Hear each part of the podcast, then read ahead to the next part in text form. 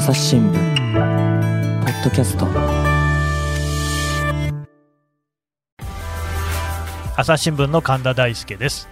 えーこのシリーズはですねあの今もう話題になっているアメリカの大統領選挙についてアメリカの特派員からそれぞれのですね取材領域専門分野に関して、えー分析解析をしてもらおうとそういう企画です。今回はですね、えーブラック・ライブズ・マターっていう言葉はもう皆さんも一度は耳にしたことがあるんじゃないかなと思うんですが、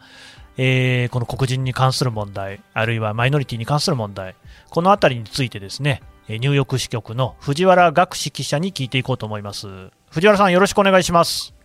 こちらこそよろしくお願いします。はい、藤原さんは、えー社会部としての取材経験が長いんですかね。そうですね。はい。検察担当を3年弱やっておりました。えアメリカではどういう取材をしてるんですか？国連とか、あの、アメリカ、国連とアメリカ社会っていうのが大きな2つの柱で、このブラック・ライブズ・マターというのは、うん。アメリカ社会という分野でもうど真ん中の取材として、えー扱っております。うーんでね、このブラック・ライブズ・マターって言葉なんですけれども、これはね、あの日本でもだいぶ浸透したし、BLM っていう略し方もですね、えー知ってる人多いと思うんですが、日本語に訳すとしたらどうなるのか、ちょっとこの辺を教えてもらえませんか？これあの、実はあの、日本メディアの中でも、うん。黒人の命はとするのか、黒人の命もとするのかで、うん。実はあの、おきっぱり二つに分かれているという現状がありまして、ね。でもだいぶ意味は違ってきますよね。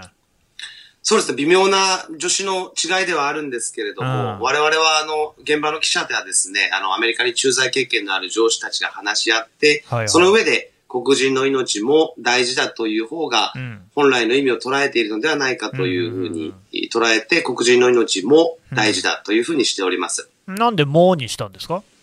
これはですね、あの、私が長々と語るよりもですね、うん実際にその黒人のある女性が、先日あの抗議デモで、はい。えーブラック・ライブズ・マターという、まさに本質に触れる部分について言っていたので、うんまずちょっとそちらの音声を聞いていただければと思います。はい。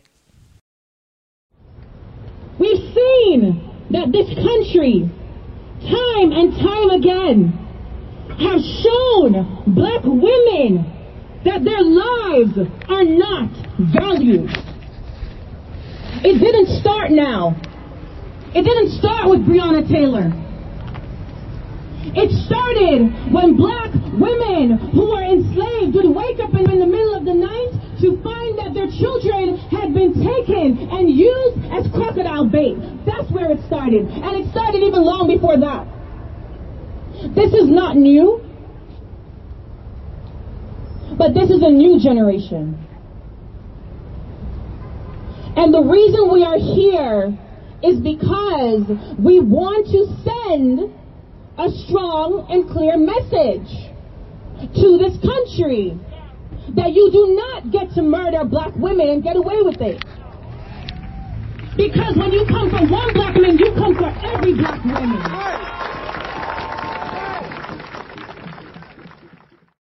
あの、これは何ですか？どういうう音声なんですかね？これはですね、あの、おすごく簡単に訳すと、はい黒人の命は軽視されてきた。うん。今日に始まったことではない。うん。というようなことを言って、まあ、うん実際にお亡くなりになった黒人の犠牲者の名前を挙げたりですね、うん。えーこの国で何度も何度も黒人の女性が命を落とすところを我々は目撃してきたんだというようなメッセージになります。うんうんうんうん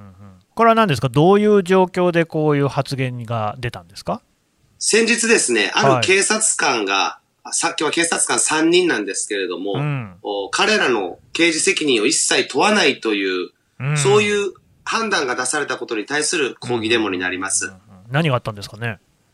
もともとの事件はあの今年3月にあってですね、はい。ブレオナ・テイラーさんという当時26歳の救急救命士の女性なんですけれども、ええ今年の3月に恋人と寝ていたところですね、あの薬物捜査で家宅捜索令状を持ってきた警察官3人に撃たれて、まあお亡くなりになったと。はい。で、彼はあの、お一緒に寝ていた恋人は銃の所持許可を持っていて、警察官のことを不審者と勘違いしてしまった。うんうんうんそれに対して一発発砲したところ、うん警察官らが合計で32発撃ち返しました。32発も？うんはい。そのうち6発があブレオナ・テイラーさんに当たって、ええ彼女は亡くなってしまった。うーんただ、現場にいた警察官3人に対しては、もう先ほど言ったように一切まあ刑事責任を問われないと。そういう結果に対する抗議デモになりますでその今のねあの藤原さんが紹介してくださったメッセージっていうのは、これは何を訴えているっていうことなんですか？これですね、あの、うん。黒人がこう白人に比べて警察の武力行使に遭う確率が高いことであるとか、はいはい。あるいは黒人がこう理不尽に撃たれる割合、こういうことが高いということが、あまあ、ずっとアメリカでは問題になってきていてですね、えーそういう統計もあって、まあ、黒人も最低限度の命が、ま、生活が守られなくちゃいけない。人間としての尊厳を持って生きられるようにしなくちゃいけない。うんうんそうなってほしい。それが、ブラック・ライブズ・マターのメッセージなんですね。うんつまり、白人に比べて黒人の命は軽いとされてきてしまった。うんなので、あの、冒頭の話に戻るんですけれども、うん黒人の命も大事だ。つまり、うん白人の命と比較したときにあまりにも軽いとされてきたので、黒人の命も大事なのだという、そういうメッセージだということですね。なるほどね、だから助手のもっていうのの使い方にもそういうところがこう込められているってことなんですね。そうですね、はい。うーんなかなかね、だからそういうね、アメリカもそうですし、他の国もそうですが、言語の違うところのね、えーニュースを取材する、あるいはこう書くっていうことの難しさっていうのと、まあ、あと意義深さみたいなのもね、そういうところにあるんかもしれないですけれども、これあの、日本でもね、BLM の抗議デモっていうのは、これはまあ一部で展開されていたっていうようなことも聞くんですけれども、そもそもの起源、これをちょっと教えてもらいたいんですが、はい。これはあの、実はハッシュタグにつけられた、ハッシュタグブラック、はい、ハッシュタグブラックライブズマターなんですね。はいはいハッシュタグっていうのはこう、SNS、ツイッターとかですね、うんえーインスタグラムとかで、えーそのワードが見つけられ、見つけやすくするよううんにするためにつけるものなんですけれども。あれ一応なんかあの、シャープつけるやつですよね。そうですね、そうです。はいはい、シャー音プみたいな楽記号で。いうとこのシャープをつけるやつね。はい。はい。これもまたあの、ある事件がきっかけだったんですけあど、ー2012年2月に、あうんの、アメリカの南部のフロリダで、黒人の当時17歳だったトレイボン・マーティンさんという方が、うん。白人の自警団員に撃たれて死亡する事件があったんですね。ねで、まあ、ブレオナさんの事件と同じように、自警団員の方は殺人罪で起訴はされたものの、結果的に無罪になったと。この判決に対して抗議デモがあった際、うん、あの、ある女性3人が、うんそのツイッター、インスタグラム、あツイッターで、ブラック、ハッシュタグブラックライブズマターというのをつけたのが、まあこれが最初とされています。ああ、なんかそういうその SNS から広がっていったっていうことなんですね。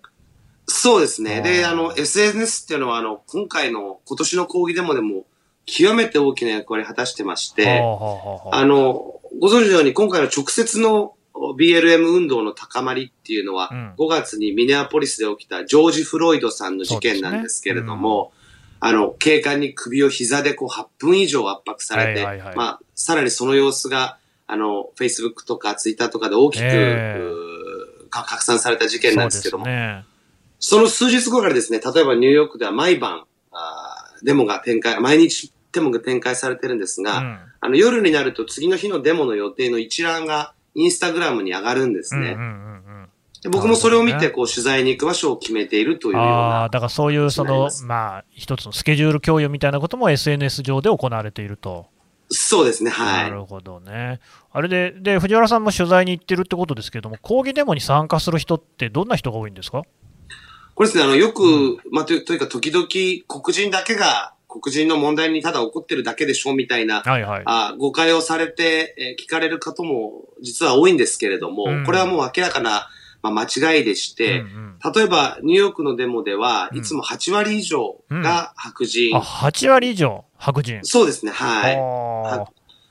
で、若者が多いっていうのは、これはあの、今回のデモの特徴なんですけれども、うん。黒人だけが黒人差別の問題に起こってるわけでは決してなくて、うん。アメリカのその先ほど言った抱える不条理であるとか、構造的な不平等に対して、アメリカ市民が、まあ、声を上げているというような形のもなるほのです。どね、そういう意味でも、その助手のもってことなんでしょうね、黒人の命もっていうことで、黒人だけの問題じゃないんだよっていうことで、みんな怒っていると。おっしゃる通りです。うんはい。で、これね、あの藤原さん、やっぱり日本ではすごく話題になったことの一つ、話題を広げたことの一つが、やっぱりね、あのテニスの大坂なおみさんなんですよ、はい。まあ、全米オープンでね優勝しましたけれども、7枚マスクをつけて、これがですねやっぱり連日ニュースで取り上げられてました。うん、これ、アメリカの方でもやっぱりもう話題になったりしたんですか？話題になってましたね。はい。はい。あの、CNN であるとかあー、そういう主要メディアがですね、えーナオミがつけているマスクは、あーこういう、過去にこういう事件があって、うん。こうやって亡くなった犠牲者たちがいたんだということをですね、うん。まあ広く知られるうん大きなきっかけになりました。うんただね、日本でちょっと気になったのが、まあ一部なんですけれども、あの大阪さんを見てね、そのスポーツ選手はそういう政治的なことよりも、スポーツに集中すべきだっていうようなね、まあ、ちょっと否定的な声もあるにはあったんですよ。これ、どうですか、藤原さん？そうですね。あの、アメリカでもそういう風潮が、まあ、ないわけではないんですけれども、うんただやっぱりその日本に比べると、比較的少ないのかなという気はしていて、うんうん僕自身は、あの、強い違和感を覚えました。うんうんうんどの辺に違和感がありますか？そうですね。あの、大阪選手のしたことっていうのは、あの、あくまでもみんなが議論を始めてくださいという、あくまできっかけ作りに過ぎないんですね。ねで、あの、この件でその7枚目のマスクに名前が書かれた12歳の、当時12歳だったうんあ少年のお母さんに取材をしたんですが、お母さんからも、あの、大阪選手に伝えたいメッセージとして、はいあの、これからちょっと流させていただくので、あのちょっと聞いていただければと思います。はい。Naomi, I just want to thank you for sharing your platform and keeping Tamir's name out there as you have done many others. I want to let you know I'm very appreciative of you and I am very grateful of you. And I just thank you for supporting us and remembering Tamir and um, very gracious. So you have a great day and um, I know you're gonna kick some butt out there. okay, thank you. うんどんなこと言ってるんですか プラットフォームをシェアしてくれてありがとうというような言い方をしてるんですけれども。もはい。で、まあ、あの、タミル・ライス君という、うんうんじゅ当時12歳だったあ少年なんですけれども、まあ、タミルの名前を思い出させてくれてありがとう、伝えてくれてありがとうというふうに言って、まあ、大変感謝をしていて、うんで、先ほど言ったそのプラットフォームっていうのは一つの、うんおキーワードだと私は大阪選手のことを考えるときに思っていて、はい。で、大阪、おつまり、大阪選手に用意された活躍の舞台を、おスポンサーのロゴが入ったマスクをつけることでもなく、自分に大事な、自分の大事な人、うん。つまりまあ恋人であるとうん。か家族に対するね。何かしらのメッセージが入ったものをつけることもできたんだけれども、でうん。もあえて、その7人の黒人犠牲者の名前を世に知らしめることを彼女は選択したと。で、あの、アスリートと社会運動の歴史に詳しい専門家にもちょっと取材したんですが、い彼も同じようにプラットフォームということを言っていて、そのテニスコートを社会的正義を守るグローバルなプラットフォームに変えたとう。ん人種差別に関する世界的な意識を、世界的に彼彼女が意識を高めてくれた、非常に素晴らしいことだというふうに言っていました。うんうんうんいやーまあ大阪さん、本当かっこいいですよね。で、こういうね、雑音みたいなものも、その輝かしい成績でもってねじ伏せるみたいなところもあったように思って、いやー、すごいなと思って見ていたんですが、やっぱり日本で、まあ、アメリカはどうなのかちょっと分かりませんが、日本でね、そういうその、そういう反応ってやっぱあるんですよ。つまり、スポーツ選手だったらスポーツやってろよ。ねえータレントさんだったら芸能活動を打ち込んどけよと。えーミュージシャンだったら音楽だけやってればいいじゃないか的なね、そういうような感じ、つまり有名人が政治とか社会の問題について話すっていうのがあんまり馴染みがないっていうようなところがあるような感じがするんですが、これ、アメリカだとどうなんですか、アメリカでは非常によくあの目にする。非常によく。うんはい、目にします。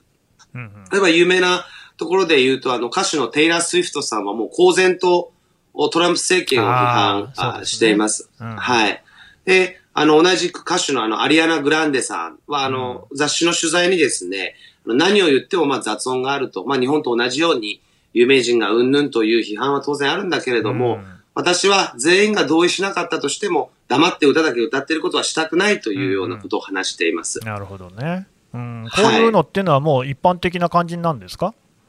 そうですね。あの、大前提として、こう、誰にでも意見を表明する権利があるんだというのが、あの、うん日本に比べて、あくまで日本に比べてですけど、アメリカではちょっとい、あの、一般的と言っていいかもしれません。うん。まっとうなこう意見であればですね、まあ、単にこう、悪口、誹謗中傷というものでなければ、うんうん。時にはこう炎上を上回る同情だとか支援だとか、賛意だとか、そういう声が上がることが多いというような気がしております。うーんなるほどね、だまあ多分その表現の自由とか言論の自由ってのは多分そういうことなんでしょうけれども、やっぱ言うのは自由だと、でもちろん言ったことに対してはいろいろな、ね、意見があって、それは批判も当然あるかもしれないけれども、まあ、そこは自分で責任を持っていくっていう、そんなところですかね。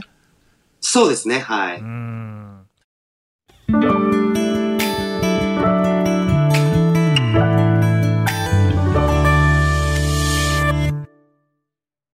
忙しい時でも大事なニュースはチェックしたい。それなら朝日新聞デジタルの紙面ビューアーとポッドキャストはどう？紙面なら見出しの大きさで大事なニュースが一目でわかるしポッドキャストは通勤中でもながら聞きできるよいつでも、どこでも。朝日新聞ねまあ、これで今、大阪さんの話になりましたけれども、大阪さん、ね、どうですかね、例えばまあ今後あるかどうかまだ分かんないですけれども、オリンピックとか、あるいは他の大会ですとか、こういうのなんか同じような訴えをしていくっていうことになるんですかね？本人はあの今後のことで同じようなことをしていくんですか？ということをあの会見で問われて、うん今後のことはわからないといった趣旨のこう発言をしていました。うんうんただこう言えることはですね、あの、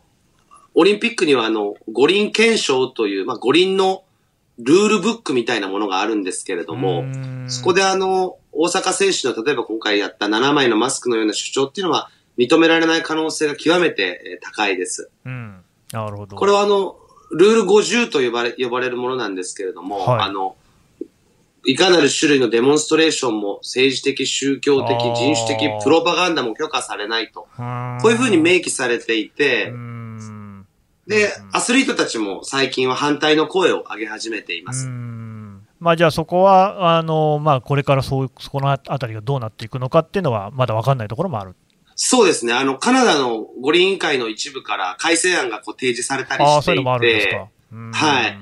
来年まあ東京五輪が、まあ、そもそも開かれるのかどうかちょっと私にはわからないんですけれども、うん。運営側が解決すべき、まあ解決すべきとかいうか、直面すべ、直面してしっかり向き合っていかなくちゃいけない大きな課題になるんじゃないかなというふうに私は考えています。あーね、これ確かに難しいところで、これが逆にその差別的な言動に使われるっていうこともまああり得るでしょうし、それは、ねはいぜひやめなきゃいけないことですから、まあ、そこはね、ぜひ深い議論をしてもらいたいとは思うんですが、藤原さんね、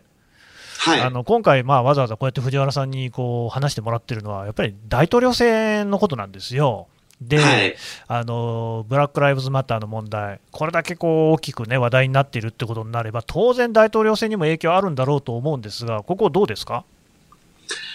そうですね。あの、影響があるないと、これなかなか、あの、うん。一言で、えーは言いづらいですけれどもう、ん。あの、うん例えばその9月30日に、トランプ大統領とうん。バイデン元副大統領、民主党のバイデン候補ですね、い。による、こう初めてのテレビ討論会っていうのが開かれえーて、見ましたよ、私。事前、はうんい。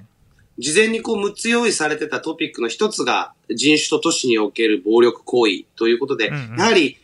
このまあ BLM の問題をどう捉えていくのかっていうのはうん話題に上がって主いました。要なテーマだということですよね。おっしゃる通りです。はい。うんうんうんうんはい、で、どうだったですか？で、あの、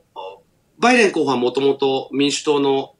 候補者選びのレースの時から、まあ、はもうすでに半年以上前からですね、うん黒人から広く支持を集めていて、でそれが、あ民主党の候補になったあひと大きな理由の一つでもありました。はいで、当然、えーブラック・ライブズ・マター・ムーブメント、ブラック・ライブズ・マター運動にも肯定肯定的な立場を貫いています。ああ、じゃあトランプさんの方はどうですか？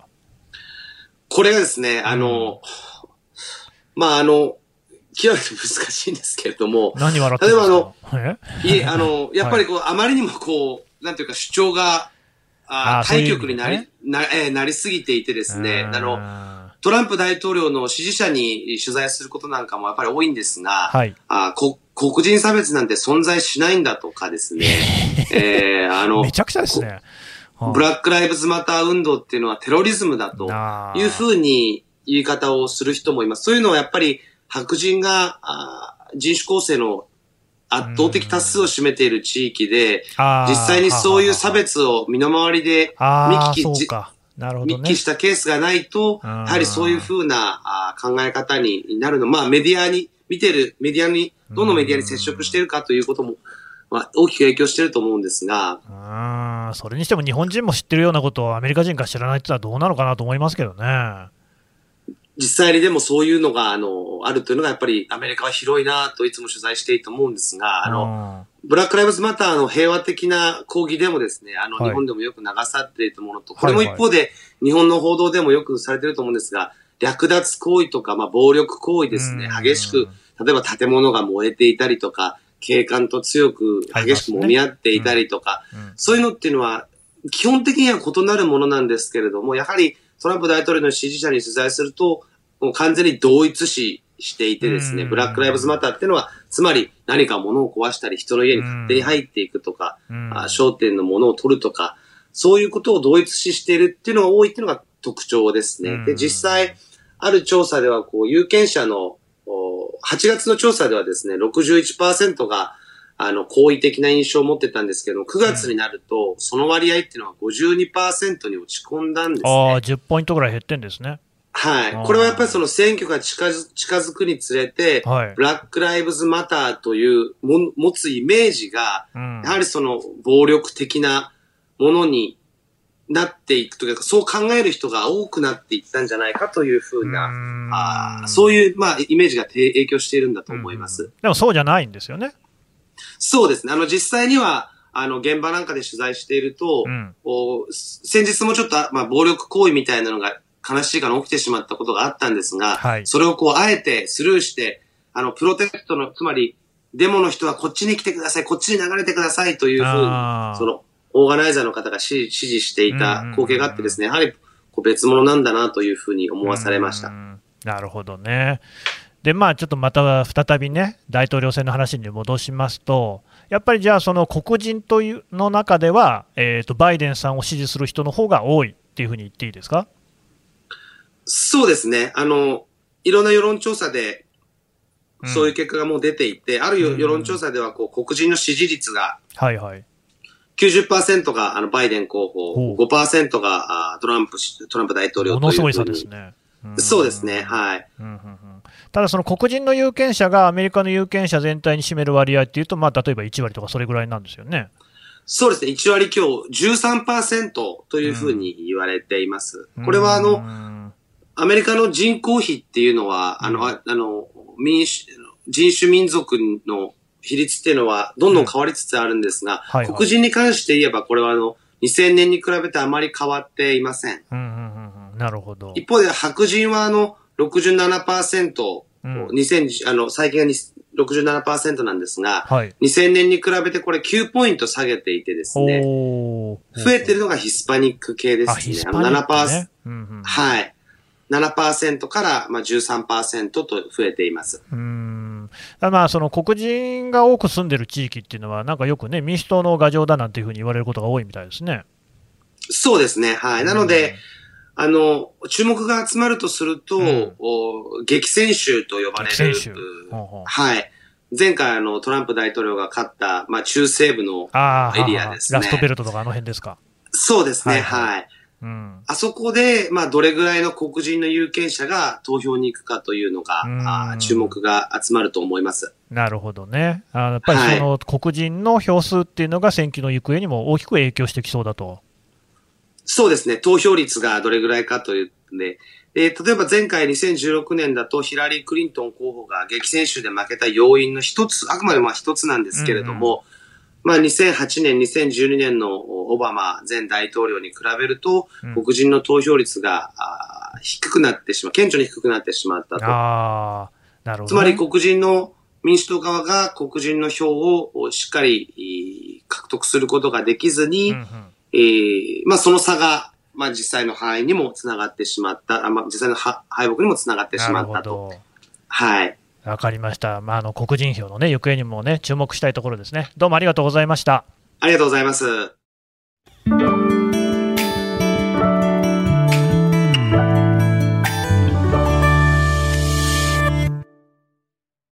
というわけで藤原記者に聞きましたが藤原さん、実際に取材に行った時にデモの8割以上が白人だったとそうなんですよねこのブラック・ライブズ・マターって別に黒人だけの問題じゃないっていうことを、まあ、気づきつつある人もたくさんいる。